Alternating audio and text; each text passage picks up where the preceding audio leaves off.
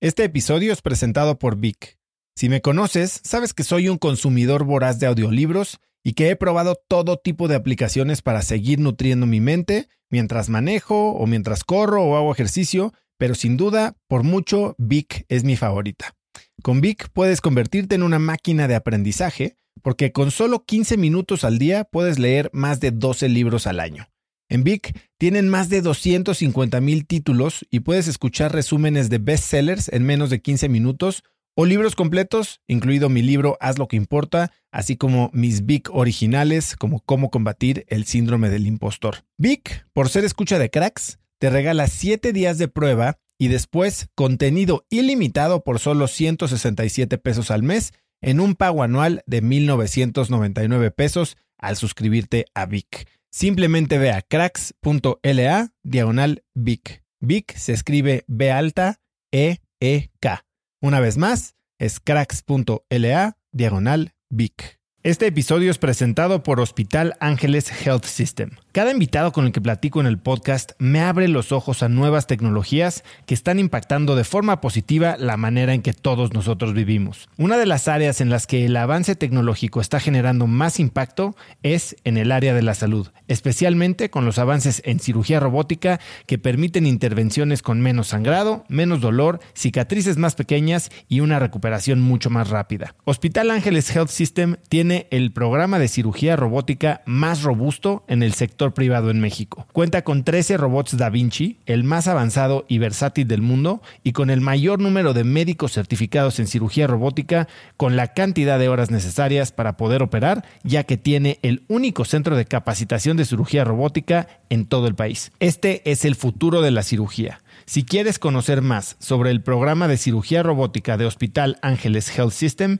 y ver el directorio de doctores, visita cracks.la diagonal ángeles. Una vez más, es cracks.la diagonal ángeles. Consulta a tu médico. Cuando empezamos como a buscar como angel investors, pues porque era como la primera etapa, tuvimos una suerte increíble. Nos encontramos a un tipo que se llama Herdy Tamo, que es de Estonia. Entonces, yo no sé si tú sabes que en Estonia se creó Skype. Y eso, yo creo que con, con el, creo que la venta en su momento a Microsoft, pues generó como bastante wealth, generó como un boost al ecosistema emprendedor. Y eh, Herdy en ese momento tenía una aceleradora, un startup como accelerator con, con inversión. Y ellos eh, habían operado como una empresa en la parte de transporte público. Eh, un amigo nuestro de la maestría nos conectó con Herdy y Herdy nos dijo, miren, si consiguen un contrato con una empresa de autobús firmado y me lo mandan, yo el día siguiente les deposito 100 mil dólares. Literal.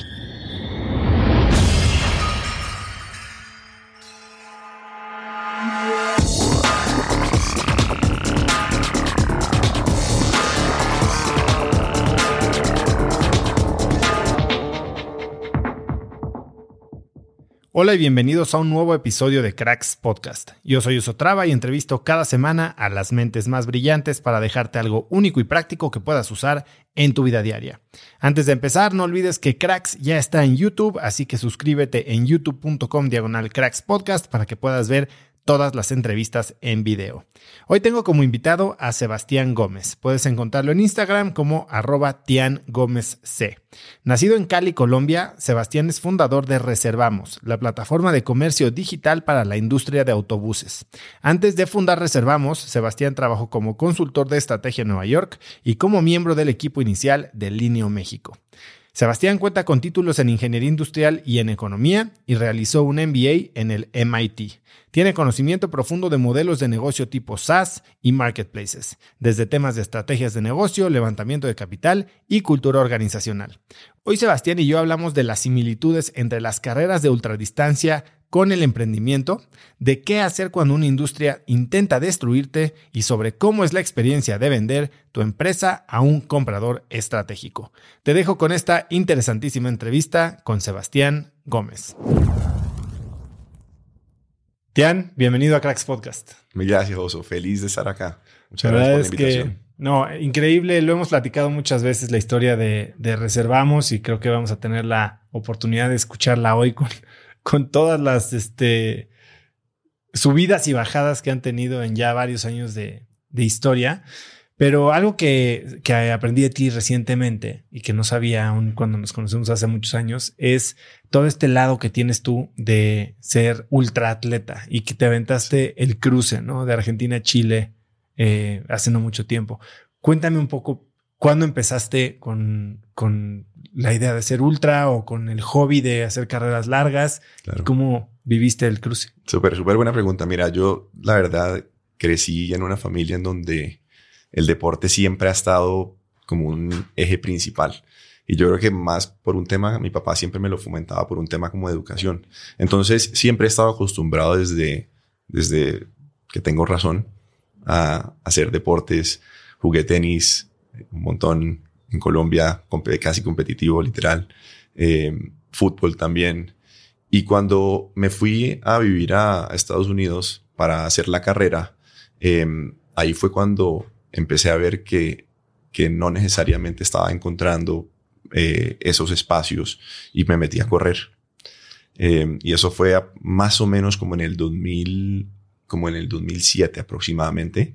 Em, y yo lo que decía es que me metía a una carrera de unos 10 kilómetros y por, por uh, ese DNA yo de, de, competencia que siempre me han inculcado desde pequeño, como que yo decía, bueno, me voy a retar no solo hacer la carrera, sino hacer un tiempo en específico. Y yo creo que poco a poco eso fue lo que me, me, me fue motivando hasta que pude hacer el cruce en el año 2016, que fue una locura de carrera. Háblame de cómo es esa carrera. Sí, es una carrera que son, eh, son tres etapas de tres días eh, cada día tienes que correr 35 kilómetros aproximadamente en la montaña. Entonces tienes pues unos 2.000 metros de desnivel eh, por toda la cordillera de los Andes. Y, y pues literal, uno, uno se levanta tipo 5 de la mañana, eh, haces tu rutina de preparación a las seis y media, siete está saliendo la carrera y estás corriendo aproximadamente por ahí unas cinco a seis horas dependiendo del ritmo que estés haciendo. Entonces, lo que tienes que hacer es una metodología de preparación durísima para que el día de la carrera te pueda ir increíble. ¿Y cómo fue tu preparación en ese sentido? Mira, yo, yo tuve la suerte de que aquí en, en, en México hay muchísima gente que ha hecho esa carrera antes. Entonces, a través de personas nos fueron conectando con coaches, nos fueron conectando con otras personas pues que ya lo habían hecho en varias ocasiones y armamos un, plan de, de, de, entrenamiento que duró si yo, aproximadamente unos nueve meses. Y, y te cuento que no solo lo hice yo, sino que también lo hice con mi esposa. Mi esposa también se metió durísimo a hacer esa, esa carrera y nos levantábamos, yo te diría, todos los días 6 de la mañana íbamos al Sope a correr y todos los fines de semana íbamos al desierto de los leones aquí a hacer montaña. Em, pero, pero si te pones a ver como que lo que te requiere ese tipo de, de disciplina es, es como prepararte continuamente, estar como viviendo experiencias de estrés para que en el día de la carrera hayas vivido todos los percances que hayan sido posibles y que lo puedas como resolver en ese día de la carrera. Explícame un poco más de eso. ¿Qué, qué tipo de percances viviste durante tu preparación que sí se dieron durante la carrera? Sí. Mira, el, yo creo que el primero, uno no controla el clima. Y claramente estando eh, corriendo en las montañas, estás a la interperie, eh, en donde pues el forecast del clima puede cambiar radicalmente. Entonces, uno puede salir corriendo, son carreras largas, en donde está cinco o seis horas, puede salir corriendo, el clima es soleado, pero de repente cambia a una tormenta de lluvia durísimo y como que todo eso, pues empieza a jugar con tu mente. Entonces, pues todo el entrenamiento está armado para que tengas las herramientas para que ese día saber cómo reaccionar en caso de que te llegue a pasar esa situación. Em, yo, yo te diría una de las situaciones que nos tocó en la carrera es que eh, me perdí, me perdí como un kilómetro y medio aproximadamente, que cuando se lo sumas ese kilómetro y medio a los 35 kilómetros es una locura, ¿no? Te, te cansa. Entonces, eh, lo que, lo que pues ahí tienes que hacer una pausa, ya no ves gente que estaba en la carrera corriendo, tienes que como mirar tus alrededores Y si no notas que no hay alguien cercano, pues te tienes que devolver y volver a coger el camino que está marcado con unas tiras a lo largo como del, del terreno. Entonces, eh, sí, es, es, muchísima preparación. Esa no ha sido la única carrera. También me fui a Islandia a hacer una carrera de, de 55 kilómetros en un día y, y, pues muy, muy similar. En esa siete horas, siete horas y media. Dime algo, cuando te das cuenta que te pierdes, ¿qué es lo que pasa por tu mente? Mira, la primera reacción es como, como, como que yo, yo especialmente como que pienso cómo me va a impactar en, el desempeño de, del, resto de la carrera. Entonces, pues me pongo a pensar, oye, estoy perdiendo tiempo, tengo que volver a, a recobrar como el camino lo más rápido posible. Eh, y, y la verdad como que después yo creo que de ese momento como de, de de, ¿cómo te diría? Como de, de, de, de, freaking out, como de, oye, ¿qué hago? Empieza un momento de calma en donde dices, bueno, estoy en la montaña, no es la primera vez que esto no ha, no ha pasado, hay que devolverse. Ahorita pues hay muchísimas como herramientas que te pueden ayudar, los relojes que te marcan como todos los trails que has corrido. Entonces pues simplemente coges el camino de vuelta hasta que veas una de las marcas y recobras el camino y sigues. Y, y yo creo que lo importante después de que recorra el camino es dejar eso atrás y como que volver a, a tu modo zen de listo, este es el desempeño que necesito hacer, este es el performance que tengo que tener, esta es la mentalidad positiva y vamos a seguirla hasta terminar la carrera con fuerza. ¿Y durante la carrera corriste tu propia carrera o la corriste, digamos que en tándem con tu esposa eh, al mismo ritmo? Sí. No, eh, eso, eso es como una pregunta que, que nos hacen mucho, es que yo creo que el, yo, yo siempre he corrido solo, eh, mi esposa también. Y, y, pues cuando entreno también con amistades, a pesar de que tenemos gente que corre como a los mismos ritmos, al fin y al cabo tú estás haciendo la carrera solo. Eh, lo que termina pasando es que es impredecible qué te puede pasar. ¿no? Entonces, imagínate que un día tú te levantes y simplemente estés más bajo que energía de que, que, la, que el compañero con que, con que empezaste la carrera y y pues eso te puede generar como un freno. Entonces, en este caso, en, en las corridas de trail como de larga distancia, yo sí me voy solo, sin música, en un modo full de concentración y eso es lo que te permite sobrepasar ese, ese desafío que te pones. Dices que te entrenaste aquí con alguien en México. ¿Quién, quién te entrenó? Sí, era un entrenador que, que falleció hace un par de años. Eh, se, se, le decían Juanson, era un equipo eh, pero la verdad lo que fue súper bonito es que eh, muchas personas que entrenaban con él tomaron como la batuta después y han mantenido como esa unidad del equipo para poder seguir entrenando juntos. Y, y la verdad que es un equipo, eh, más, que un equipo, es como un grupo de gente muy humana, muy enfocada, que le gusta ponerse estos retos eh, en ciertas etapas como de su vida. Y te comparto que no había hecho una carrera de estas hace un montón de tiempo y en diciembre del año pasado dije, voy a meter a una más. Eh, entonces, a final de octubre de este año, con mi socio Adrián, vamos a hacer una carrera de 50 kilómetros en Puerto Vallarta de trail. ¿Qué paralelismos encuentras tú en, en cómo te preparas y cómo vives una de estas carreras tan extremas con tu vida como emprendedor? Sí, mira, eh, yo creo que ahí si quieres empiezo, te cuento que hay, hay un libro que, que escribió Bill Walsh, que era un, un, pues un coach famosísimo de, de la NFL, eh, que, que habla de que el, el, uh, en inglés es The Score Takes Care of Itself, que es pues el, el resultado, eh, pues es, es básicamente un, un, un, resultado de toda la metodología y toda la preparación. Y yo creo que mm, ese paralelismo es súper importante a como yo vivo mi vida tanto en la parte personal como en la parte eh, de negocios. Y, y, pues los paralelismos es que el, el, el libro y, y, Bill Walsh habla de que uno en realidad se debería preparar para el 80% de las situaciones que te puedes anticipar a que te pueden llegar a suceder. Eh, para que en el momento en que te sucedan durante la carrera, durante el partido, como que tú puedas reaccionar con ese training, ese know-how que ya tienes. Y que el 20% de lo que es inesperado, como que ya sea pues por naturaleza de tu reacción y de, también como de experiencias pasadas que has tenido. Entonces, si llevas eso a, a, pues a emprender, creo que como que yo, yo soy del pensamiento de que uno no nace aprendido y que en realidad hay que tener como disciplina, hay que, hay que levantarse temprano, hay que eh, tener rigor eh, y resiliencia para, para, para buscar los objetivos que uno se pone. Quiero hablar un poco más adelante de resiliencia, pero dices que eres muy competitivo, ¿no? Y la gente que te conoce te define como tal. Eh, entiendo que tu familia siempre fue muy deportista, probablemente de ahí nace el gen competitivo, pero cuando estás hablando de competitividad, ya sea en el deporte o que salpique a otras áreas de tu vida, porque hay gente que compite para todo. Yo tengo un hijo de seis años que todo quiere ganar. Eh, ¿No crees que demasiada competitividad empieza a ser más un vicio o contraproducente que, que benéfica?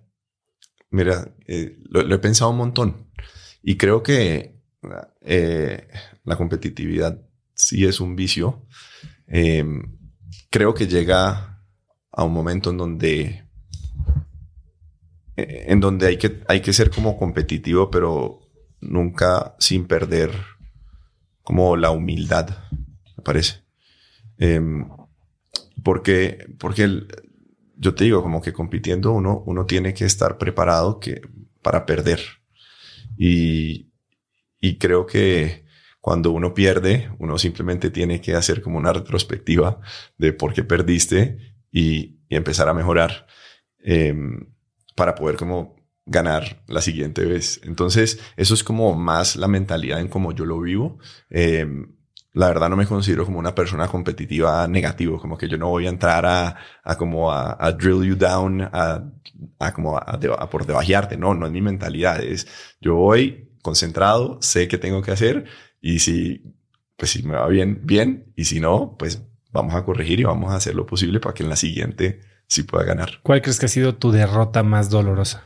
Em, yo creo que como difícil, difícil como recordar una realmente. No, no, no, no te podría como decir, tengo una derrota como muy específica que me duela en el alma, porque lo que normalmente hago es dejo esa derrota atrás y sigo.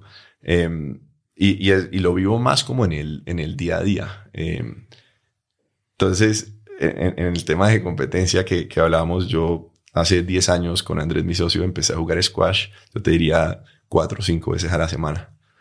Em, y es como un momento fuera de la oficina para nosotros como reventarnos y, y drenar como mucho como ese estrés en que, en que andamos.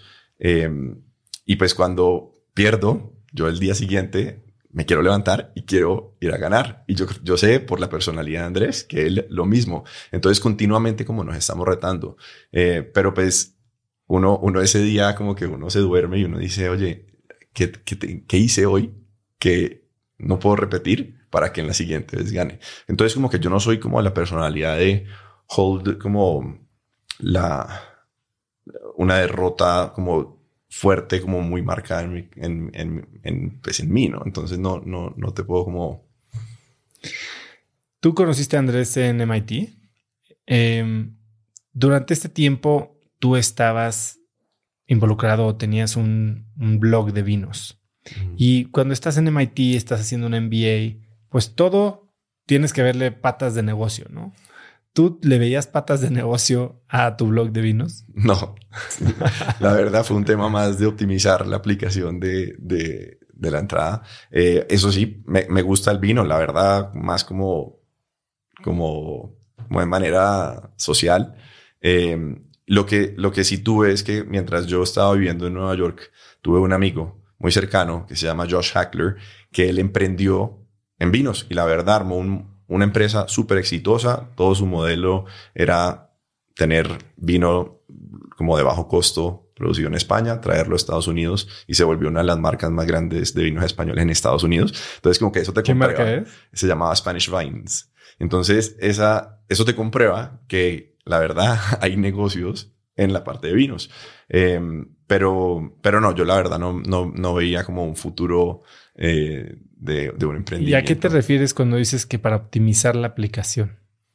Pues yo creo que en, en el, en, el, en el MBA, como cuando tú estás aplicando, pues buscan ciertos como requisitos de características que uno tenga. Y yo creo que yo, yo, yo cumplía con ciertos requisitos de que había trabajado en consultoría, había ido pues a cierta universidad, tenía tal, tales notas, pero me faltaba como complementar temas como más sociales en la aplicación que no los tenía. Y la verdad, como que yo dije, bueno, ¿dónde tengo una pasión? Empezaba a leer por un poco de vinos, empecé a probar de vinos. Entonces armé un blog, no tanto como, para compartirle al mundo, sino como para armar como un historial de vinos que me gustaban a mí.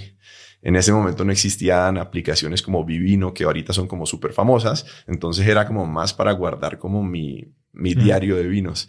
Eh, y pues terminó siendo, eh, pues terminó siendo como una actividad que en las entrevistas del NBA como que terminaron enganchándose y pues obviamente yo me colgué de la historia para que, para que pudiera entrar. Em, y, y, que ahorita que preguntas de lo de, lo de la optimización, em, yo con Andrés me río todo el tiempo porque decimos siempre que nosotros posiblemente teníamos el GMAT más bajo de toda la maestría. Eh, y entonces que hay como algunos factores que fueron como los que influyeron para que pudiéramos entrar. Eh, y en mi caso, eh, yo terminé yendo a las dos universidades pues, de carrera y de MBA en las que estudiaron mis abuelos. Entonces, pues en Estados Unidos le dan muchísimo valor al legacy. Y, y pues yo literal cuando entré a MIT a, a hacer el MBA, como que yo decía, yo siento que yo no pertenezco acá. El eh, admissions mistake. Total, total. eh, pero pues ya, ya llegando allá, uno, uno se mete en, pues te llenas de energía y de pasión de todo lo que está viviendo la gente alrededor tuyo y, y lo sacas adelante y como que ya una vez estando ahí te das cuenta que, que sí, que tienes cosas muy valiosas que puedes eh, reforzar y sacar adelante. Cuando estás en MIT conoces a Andrés, eh, ¿cómo se empieza a cocinar la idea de Reservus? Buenísimo. Em, entonces, yo Andrés lo conocía desde que estaban en, en New York. Em, pues teníamos amigos en común, no éramos como muy cercanos. Y recuerdo cuando em, me aceptaron a la maestría, te mandan como una lista de otras personas que han aceptado y pues la única persona que yo reconocía en la lista era Andrés. Entonces le mandé un correo y le dije, oye, voy a ir como al Admissions Week eh, ahí nos vemos, nos encontramos. Y la verdad, nosotros teníamos como mucha similitud en, en, el sentido de que yo me había graduado de Colombia del colegio, me había ido a los 18 años, Andrés se había ido a los 17, 18 años de Venezuela. Eh, cuando estábamos aplicando la maestría ya estábamos, ya habíamos tenido como experiencia de trabajo, habíamos hecho la carrera en Estados Unidos. Entonces, inmediatamente yo recuerdo que tuvimos una conversación en donde decíamos, oye, ya llevamos cerca de 7, 8 años viviendo en Estados Unidos, eh, nos llamaba la atención hacer algo en Latinoamérica. Y después coincidimos en una clase que se llama New Enterprises, eh, que la daba un profesor que se llama Howard Anderson, la verdad, un crack, y era construir un business plan construimos un business plan en ese momento de una empresa que se llamaba Juno, eh, que, que, era un modelo muy similar a Guild Group, que era como retailing, pero descontado. Sí, aquí, aquí tuvimos a la fundadora. ¿Ah, sí? Sí, y Guild. Ya. Y entonces, pues nosotros armamos como todo ese plan de negocio y recuerdo empezamos a, a trabajar en ese semestre. Se quedó en un business plan en el verano del, del, del, de la maestría, como del internship, eh, nosotros ya, Andrés venía de banking, yo de consultoría, como que no queríamos hacer ese camino cookie cutter. Entonces, recuerdo vino Rocket Internet a entrevistar a la maestría diciendo, oye, tengo una empresa que voy a lanzar en el verano en Colombia y en México, que en ese momento se llamaba Vasalla. No sé si tú te acuerdas. No, no sabía que se llamaba Vasalla. Vasalla era el línea, eh, el primer nombre. Y, y pues les interesa y la verdad, tuvimos creo que una sesión de entrevista como de cinco minutos cada uno. Nos aceptaron, nos dijeron, se van para México. Em, entonces, en ese verano, trabajamos juntos nuevamente. Em, tuvimos ¿Y en ese entonces ya trabajaba este ahí con Bernardo Cordero? Sí. Ahí, mira, el, equipo fundador eh, en ese momento era eh, Cristian Cortés, Rodrigo Mayo, eh, Ulrich Noel y Bernardo Cordero. Eh, todos ellos creo que recién graduados como de las maestrías y me, y, me faltaba una persona eh, que, que, también estaba en ese equipo. Y entonces nosotros llegamos a la oficina y eran 20 personas y a lo largo como de los tres meses pues terminaron siendo mal contados 150, 200 personas. Eh, entonces fue una experiencia súper distinta como para Andrés y para mí que veníamos como de New York, de un ambiente súper estructurado. Y creo que eso como que nos, nos empujó a, a tener como esa espina también como emprendedora, a pesar de que los dos coincidíamos que una vez terminando la maestría no queríamos trabajar ahí. ¿Por qué? Yo, yo creo que fue, habían temas como culturales que, que no, no iban con nuestra personalidad. Eh, en muchos casos habían temas de falta de respeto en comunicación. Eh, en, que, que, no eran los tonos que nosotros estamos como acostumbrados a utilizar. Y, y, y, ya, y yo creo que eso pues fue como el trigger como más importante para que nosotros dijéramos, en vez de seguir aquí, como vamos a construir como nuestro camino con nuestros valores, con nuestros principios. Y, y creo que eso fue como uno de esos momentos clave eh, que definió pues el, el, futuro de nosotros trabajando juntos porque empezó a alinear temas de cultura y temas de valores desde una etapa muy temprana, antes de que supiéramos que íbamos a ser socios de verdad. Para mucha gente que se va o que está contemplando irse a un MBA, la gran pregunta es, ¿vale la pena? Sobre todo si estoy pensando en emprender. Ciertamente hay, hay dos caminos, ¿no? Emprender durante la maestría y emprender después de la maestría. Uh -huh. ¿Tú cómo piensas de esto? ¿Qué le dirías a alguien que tiene esta misma pregunta? Entonces, mira, te la respondo en el contexto de tu pregunta de cómo, cómo empieza Reservus. Nosotros volvimos el segundo año de la maestría y, y, y, MIT tiene un programa muy famoso que se llama el MIT 100K, que es como un Business Plan Competition. Eh, recuerdo, pues con Andrés dijimos, eh, metamos dos de estas ideas, una que era la de Juno, la, la del Guild, y la otra, eh, habíamos detectado que una de las categorías más grandes de transporte de pasajeros y de travel no se había digitalizado. Eh, y entonces nosotros, nuestro pitch inicial era armemos como un modelo tipo kayak o tribago para empresas de autobús. Y ¿Que ya existía eh, ClickBus y Busser en Brasil o todavía no? No, no, no, no, esto mucho antes. Eh, y entonces de ahí pasamos nosotros como que al, en, el Business Plan Competition llegamos como a la final del Pitch Competition y como que la verdad dijimos, oye, aquí hay algo. Entonces ya nos pusimos como en, en la rutina de encontrarnos después de clases para seguir trabajando como en el modelo de negocio, hablar con abogados, hablar con fondos, hablar con empresas de autobús, a ver si en realidad había como una oportunidad. Y, y pues todo eso fue construyendo a que... Eh, termináramos como llegando como a la semifinal del Business Plan Competition con la idea de Reservus. Y entonces a la gente que pues, se pregunta si vale la pena, si quiero emprender, irse a una maestría, ¿qué les dirías? Yo creo que no es, no es absolutamente necesario, pero tampoco me parece malo hacerlo.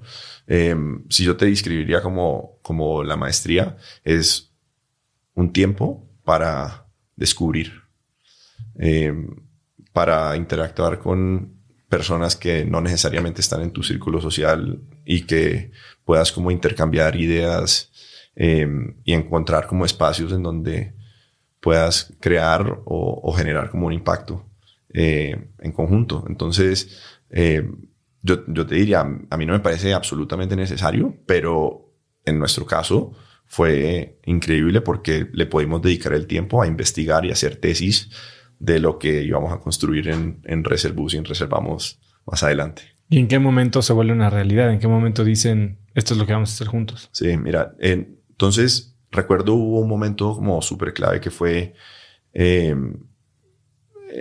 el, el, el, VC Competition de, de, MIT tenía también a todos los fondos principales. Eh, tuve la oportunidad ahí de conocer a, a Doug León de Sequoia y en ese momento nosotros decíamos nos tenemos que preparar durísimo para tener muy bien armado como el business plan, eh, tener un prototipo. Y ahí fue cuando eh, Adrián entra en, en, la historia. Y esto fue eh, aproximadamente en, yo creo que octubre, noviembre como del 2012. Em, Adrián, Andrés lo había conocido a través de una clase de MIT. Adrián había sido emprendedor, él es boliviano, ha vivido en México desde hace mucho tiempo, se graduó del TEC de Monterrey em, en, Computer Science y Adrián tenía una empresa que se llamaba Incu con Alberto Padilla, en donde ellos eh, hacían como desarrollos de software a la medida. Yo creo que Adrián en ese momento nos buscó y nos dijo, oye, me voy a meter en un hackathon del TEC de Monterrey, ¿tienen alguna idea? Y le hicimos el pitch del kayak para autobuses y literal en 24 horas sacamos el prototipo, eh, lo que nos permitió y nos dio la confianza ya después de sentarnos con, con el mundo pues inversionista, con clientes prospectos para empezar a hablar. Y entonces, volviendo a cuando se materializó, pues yo creo que el acta de constitutiva literal de reservamos, yo creo que está en agosto del 2013, es creo, que, se formalizó. Em, durante todo ese 2013 hubo como mucho tire y afloje de, de, distintos temas, de compromiso de cada uno de nosotros, hasta que eh, por ahí en el segundo semestre de ese año fue cuando ya todos habíamos tomado la decisión de meternos al 100%. Pero en ese entonces dices, hablar con fondos, 2012, 2013, que fue la época en la que yo empecé Instafit, pues no existían fondos. Esto fue pre-INADEM en México y pre muchos de los fondos que hoy existen en Sudamérica. ¿Cómo pensaban en que iban a fondear esto? Sí. Siempre lo hemos pensado con, fondos. Siempre habíamos pensado que la estructura de capital tenía eh, inversionistas financieros y nosotros estábamos confiados que por haber estado en Estados Unidos podíamos acceder como a los fondos de Estados Unidos para financiar como nuestra empresa. Em, obviamente sabíamos que eso venía más adelante y pues hicimos como muchas cosas desde muy temprano. En ese momento era constituir la empresa como una holding company en Delaware para que pudiéramos atraer como inversionistas eh, americanos. Y, y yo creo que cuando, cuando, cuando empezamos como a buscar como angel investors, pues porque era como la primera etapa, tuvimos una suerte increíble. Nos encontramos a un tipo que se llama Herdy Tamo, que es de Estonia. Entonces, yo no sé si tú sabes que en Estonia se creó Skype. Y eso, yo creo que con, con el, creo que la venta en su momento a Microsoft, pues generó como bastante wealth, generó como un boost al ecosistema emprendedor. Y eh, en ese momento tenía una aceleradora, un startup como accelerator con, con inversión. Y ellos eh, habían operado como una empresa en la parte de transporte público. Em, un amigo nuestro de la maestría nos conectó con Herdy y Herdy nos dijo, miren, si consiguen un contrato con una empresa de autobús firmado y me lo mandan, yo al día siguiente les deposito 100 mil dólares. Literal. Y entonces, eso, eso fue como, literal, en ese momento yo creo que los tres nos pusimos a hablar con todas las empresas de autobús y, y tuvimos yo creo que la suerte de, de, como en octubre, noviembre del 2013 firmar nuestro primer contrato. Ahí teníamos algo de, de, de cash in the bank y ya poder estar a full. ¿Y en este momento hubo algún mentor o alguna persona que además de este estoniano, eh, estoniano, se dice así, no sé si se dice así, eh, los apoyara en el camino, que les sirviera como una guía, un, un, sensei. te digo, muchísima gente y yo te diría, em, yo creo que darle también mucho crédito a, Endeavor en ese momento. Eh, Vincent va a estar feliz de, escuchar esto, pero, pero cuando nosotros llegamos a México, nosotros, pues, éramos los tres extranjeros, ¿no? Entonces no teníamos como muchísimo como social fabric aquí, como no estábamos, no, no teníamos como mucho network. Y recuerdo hicimos como todo el proceso con Endeavor, que fue eh, en e, cuando nosotros estábamos pensando en hacer la aplicación de Endeavor, decíamos, oye, esto puede ser una pérdida de tiempo porque pues ya habíamos hecho el Business Plan Competition de MIT, porque más bien en dedicarle tiempo a esto ejecutamos.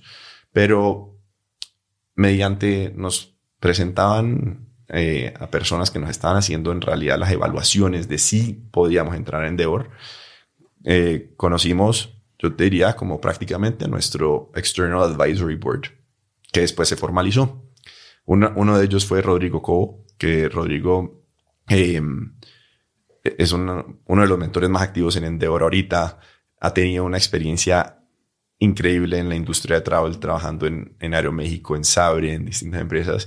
Y recuerdo que Rodrigo era súper crítico, como que Rodrigo decía, oye, yo conozco la industria de travel en México, nadie ha podido trabajar con las empresas de autobús para armar modelos de distribución, yo no creo que lo van a hacer. Y eso fue como su conclusión. Em, ¿Y cómo tomas ese tipo de comentarios cuando vienen de alguien que tiene mucha experiencia y tú eres un alguien nuevo en, la, en, este, en este estadio, vamos a decir? Pues mira, yo creo que con, con éramos, la verdad, bastante ingenuos en, en, su momento, pero por el otro lado nos estábamos como graduando de la maestría, entonces tú piensas que eres el rey del mundo. y, y, decíamos, bueno, vamos a, a meterle y creo que eh, poco a poco mostrándole como tracción eh, pues viendo tracción como ya sea en las negociaciones, en la construcción del producto, eso te va dando como la energía que necesitas para seguir adelante.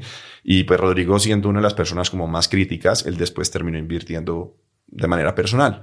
Em, y yo creo que a, tu pregunta como mentores, después conocimos a Albert Serrano en Privalia, que Albert se volvió súper como importante más como, como para la parte como de ventas. Creo que es un crack en, en ventas.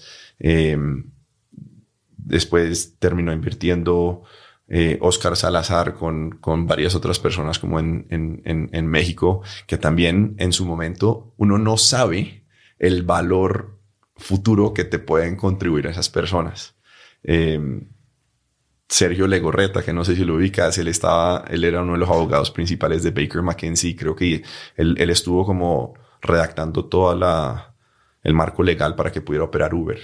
Y eso más adelante se volvió como fundamental por la historia pues de legal que ha tenido Reservamos, que hemos tenido pues muchos temas de, de, litigio también.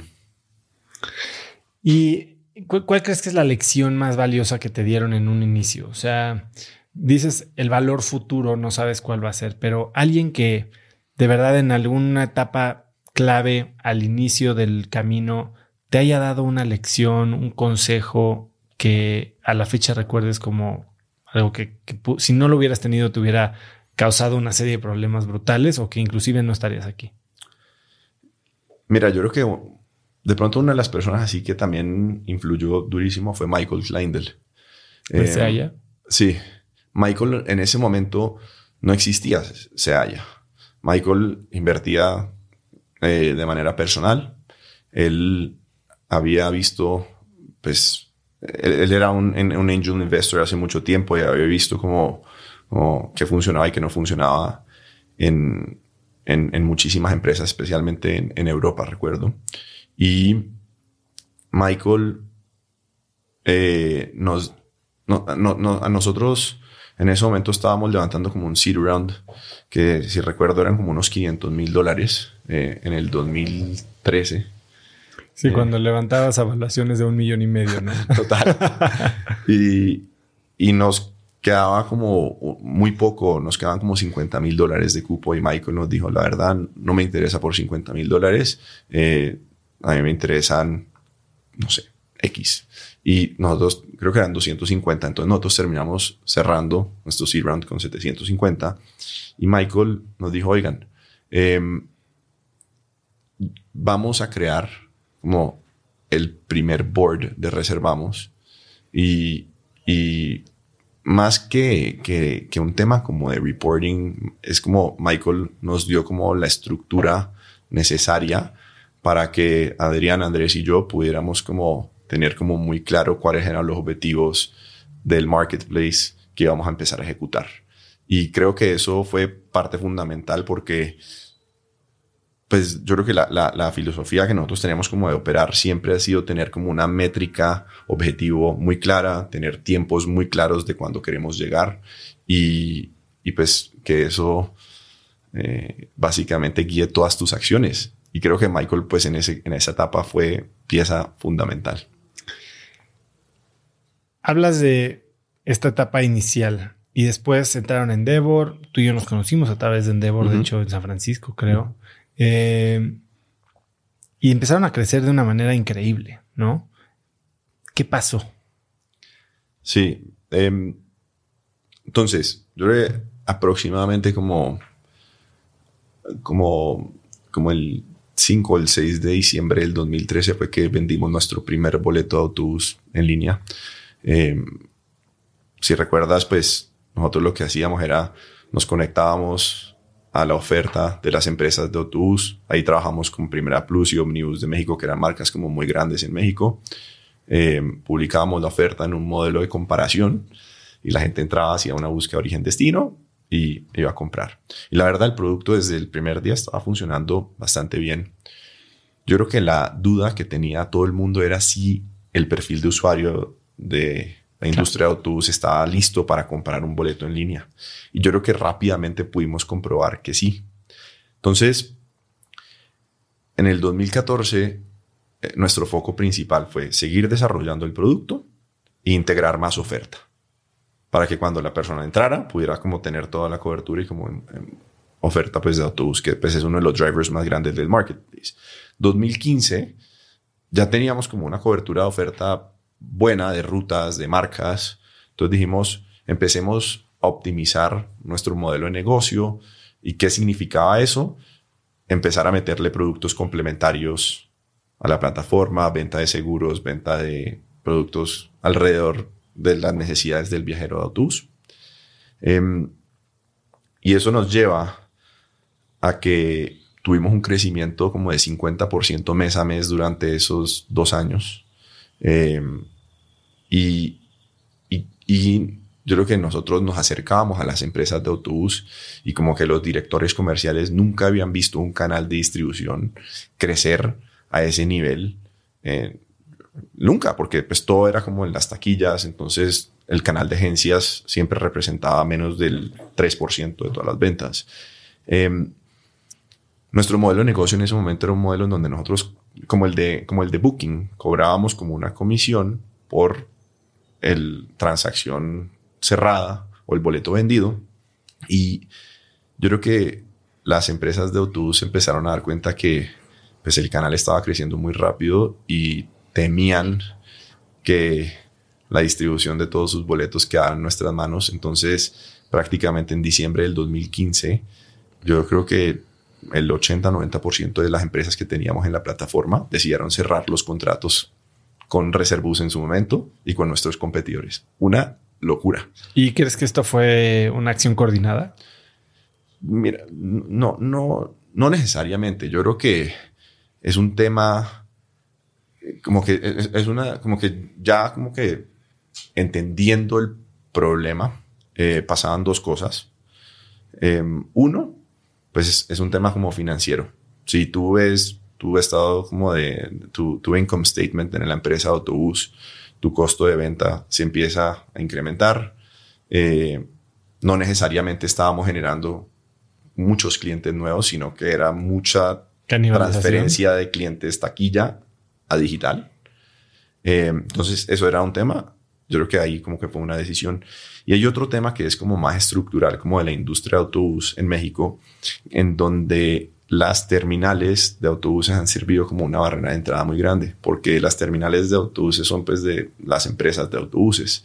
Entonces, pues ellos sí veían que Reservus se podía volver la terminal digital más grande del futuro y no necesariamente podías controlar ¿Quién estaba ahí? quién estaba ahí, espacios. Entonces yo creo que esos dos componentes, pues ahorita como en retrospectiva, digo como que influyeron mucho en, en esa decisión y nosotros a lo largo como de un mes vimos como nos llamaban, nos cancelaban contratos, nos decían en 60 días ya les vamos a cortar el feed y la verdad fue una locura.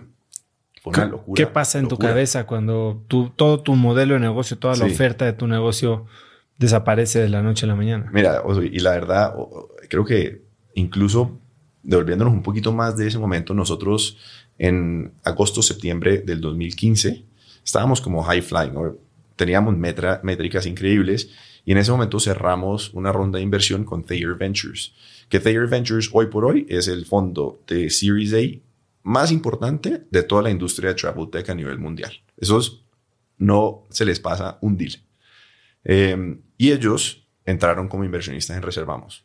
Entonces, teníamos gente de, en, en nuestro board, para darte un ejemplo, entró Jeff Jackson, que había sido CFO de American Airlines y de Sabre, gente con un montón de experiencia. Eh, teníamos Cash in the Bank, que era una ronda pequeña en su momento, alrededor, pues no, grande en su momento, pero pequeña hoy, 2.5 millones de dólares. Eh, y yo creo que como eso fue agosto, septiembre y por ahí como en octubre, noviembre, eh, nos contacta Naspers. Eh, Naspers tenía una inversión en una empresa que era como la líder en su segmento eh, a nivel global, se llamaba Redbus, operaba en India y nos hacen una oferta de adquisición. Eh, eso como dos meses después de que hayan entrado como los fondos. Nosotros ahí que hicimos por la confianza que teníamos con Michael. Y Michael yo creo que si hay algo que hace muy bien es como un excelente deal maker. Él entra a jugar un papel de intermediación de Naspers, Redbus y nosotros como, como un jugador como independiente buscando que el deal se pudiera dar porque pues los términos eran atractivos y había muy pocos exits en, la verdad todavía hay. Entonces eh, ¿qué nos terminó pasando? Como que nosotros no le avisamos al board que Michael iba a jugar ese papel y eso generó como cierta desconfianza como en el board.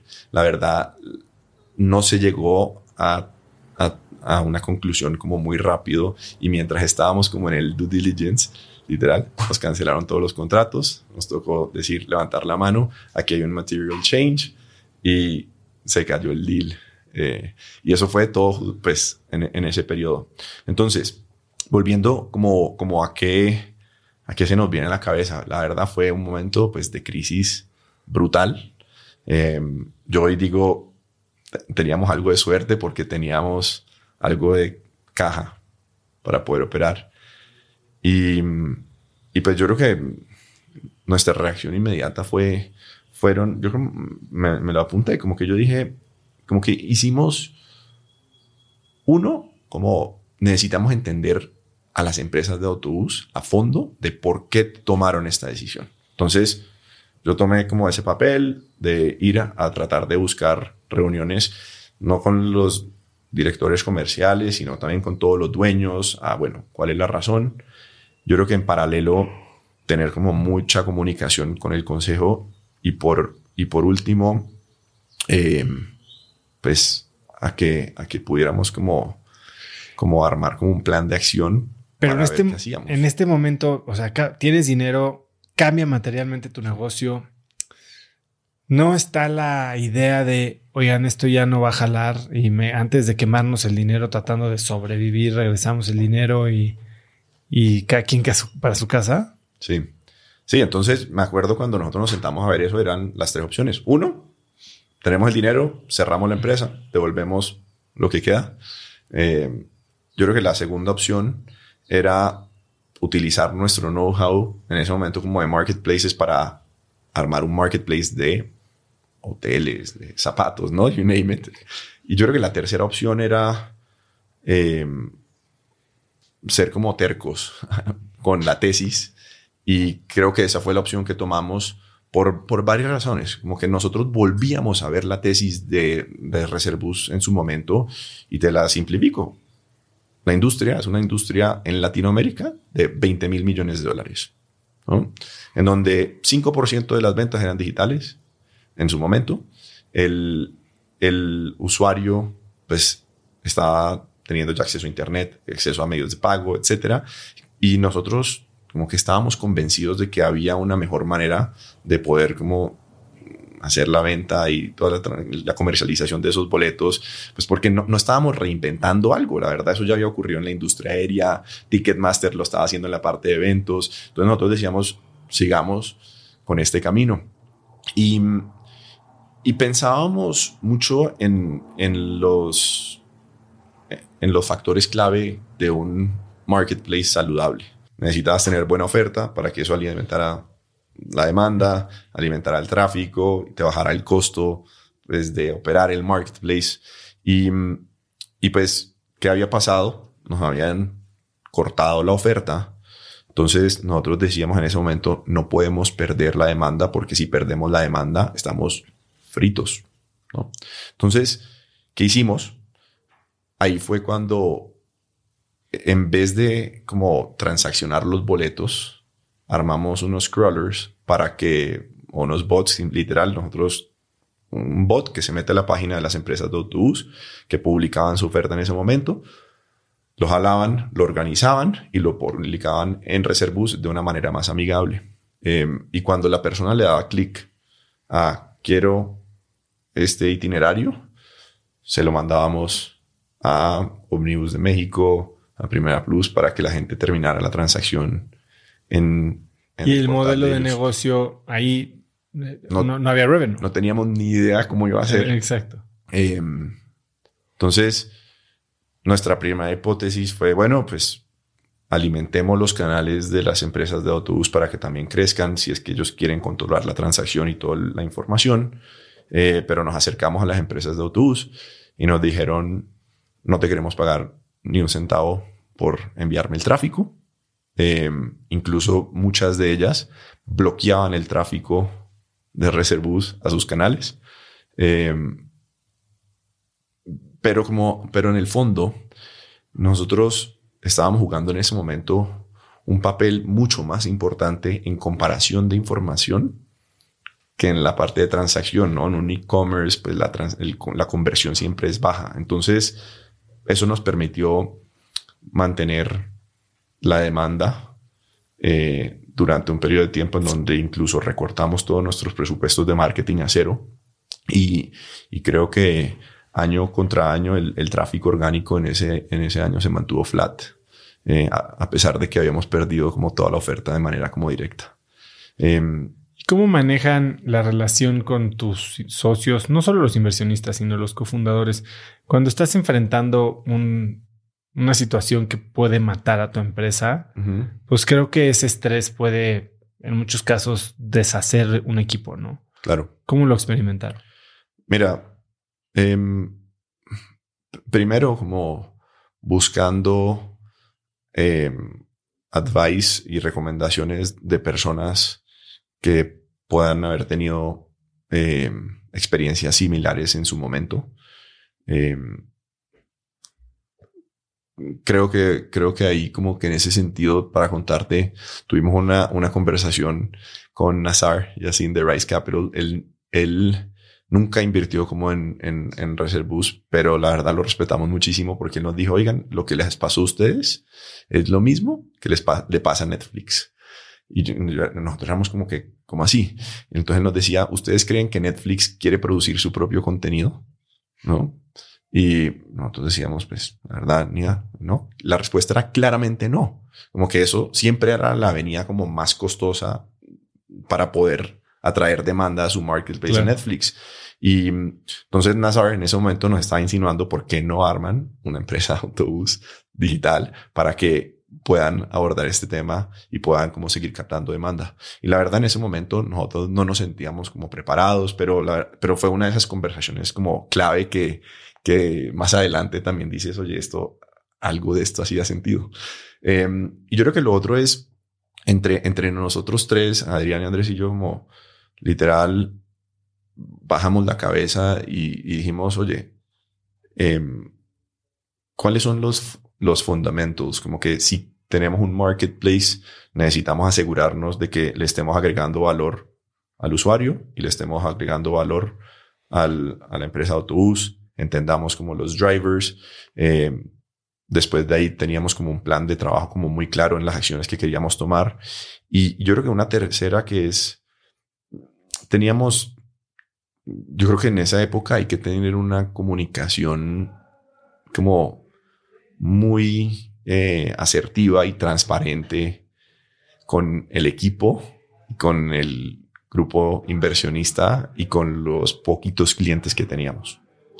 Eh, porque en esos momentos de crisis siempre hay como interpretación, ¿no? Entonces un cliente, el único cliente que teníamos, eh, pues, no, esta empresa se va a quebrar, le corto el contrato, ¿no? Y nosotros, pues, no, oigan, aquí estamos, estas son las medidas que estamos tomando y creo que ese nivel de transparencia, ese nivel de comunicación, como que le permitió a las pocas personas que estaban alrededor de nuestro de de, mantener la convicción de que íbamos a encontrar alguna manera de darle la vuelta a esta, a esta, a esta situación. Y para tener estas conversaciones entre socios, ¿tienen algún sistema, algún tipo de juntas? Y, tal vez durante época de crisis se, se crecía o, o, incrementaba la frecuencia, pero ¿tienen alguna dinámica en cómo se juntan para tocar los temas importantes tú y tus socios? Sí, em, sin duda. Yo creo que nosotros siempre hemos tenido una sesión como semanal de revisión de puntos claves nuestros. Em, yo creo que no, recuerdo así todos los detalles, pero seguro en esa época se incrementó porque no solo teníamos que estar como tomando como decisiones como muy rápidamente, sino también como teniendo como un frente unido para poder comunicar esas eh, decisiones a los distintos como stakeholders que teníamos. Em, y yo creo que algo que resalto como de esa época era que a pesar de que no todo el tiempo estábamos los tres de acuerdo con una situación o una decisión, como que siempre teníamos ese frente unido ante los terceros. Y, y yo creo que esto literal para mí es como uno de los puntos clave del, trabajo en equipo, eh, porque, porque hay veces, pues hay que confiar en una decisión que no necesariamente es la decisión con que tú estés de acuerdo y lo importante es que todo el equipo esté remando a favor de esa decisión. Y para mí eso yo te diría que fue como uno de los aprendizajes más grandes de toda esa época. Y se pusieron muy creativos, entonces seguiste ofreciendo el servicio de una manera medio, medio pirata, ¿no? Medio backdoor. Correcto. Y de ahí, ¿cómo pensaron en el pivot? ¿En qué se convierte en que incluso decides cambiarle el nombre a la empresa? Sí. Entonces, ahí me acuerdo, tuvimos una sesión de consejo en donde en nuestro consejo como eh, participaba Miguel Dávila de Live Capital. Y Miguel, eh, también una de las personas que yo creo que excelente como operador, habiendo pues creado Cinemex en su momento. Y Em, y entonces Miguel nos decía, oigan, ¿por qué le van a hacer el cambio de nombre de Reservus a Reservamos? Si toda la tesis que ustedes han armado y toda la convicción que ustedes tienen es por la industria de autobús y como que el nombre tiene mucha empatía con lo que están haciendo. Em, a pesar de todo eso, nosotros tomamos la decisión de cambiar la marca Reservamos porque veíamos que en un futuro sí teníamos la estrategia de empezar a diversificar nuestros ingresos eh, con otras fuentes. Y pensábamos en su momento que el nombre reservamos nos iba a permitir tener como más sintonía con, con, esa, con ese pensamiento. Em, yo creo que después como mirando para adelante, la verdad, la diversificación no vino a través de otros productos como hoteles o renta de autos, nada de ese estilo, sino que vino a través de servicios distintos que le estábamos empezando a brindar a la, industria de autobús. Entonces, ahí que fue fundamental. Em, yo creo que uno de los conceptos que me parece como súper interesante, que se ha replicado en muchas industrias y en muchas empresas, es que a través como de tu inversión como en OPEX, como que se, hay mucha innovación. Entonces nosotros si te pones a ver en el marketplace que habíamos armado, habíamos armado un portal de e-commerce muy eficiente para transaccionar un boleto de autobús, en donde podíamos hacer retargeting, tener como información del usuario como muy, muy trazada. Y Greyhound, que es una de las empresas más grandes de autobús, eh, la más grande en Estados Unidos, se nos acercó en ese momento y nos dijo, oye, yo estoy buscando abrir operación en México, no tengo nada de tecnología, ¿por qué no me dan un white label? Sí, un white label del producto que tienen ustedes para yo poder lanzar más rápido. Y debatimos eso infinito. ¿Cuál, eh, eh, Me interesa muchísimo porque a nosotros en Instafit también muchas veces nos pidieron white label y fue una decisión muy consciente de que nuestra tecnología no le íbamos a, a, licenciar, vamos, que nosotros íbamos a usar lo nuestro y, y esa era nuestro, digamos, nuestra ventaja competitiva. Claro. ¿Ustedes cómo tomaron esa decisión de su tecnología?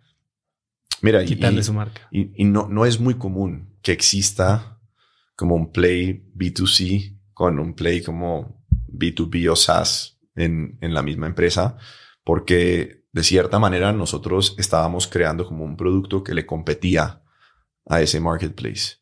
Em, lo, lo, que, lo que yo, yo creo que fue fundamental es ver data. Y si tú ves como referencia la industria de viajes, eh, de cada 100 transacciones de hotel que hay, eh, aproximadamente hay 80 que se, que se hacen a través de, de, plataformas como Booking o como Expedia y 20 que se hacen en los canales como de Marriott.com. Si ves la industria aérea, em, ya se invierte. 60% aproximadamente es en los canales de aeroméxico.com y como un 40% en agencias eh, como tipo un despegar, etc. Em, entonces, nosotros ahí como que decíamos, ¿cómo creemos que va a evolucionar la industria de autobús? Y la industria de autobús tiene mucho más similitudes a la industria aérea en términos de composición de mercado que la industria hotelera. ¿Por qué?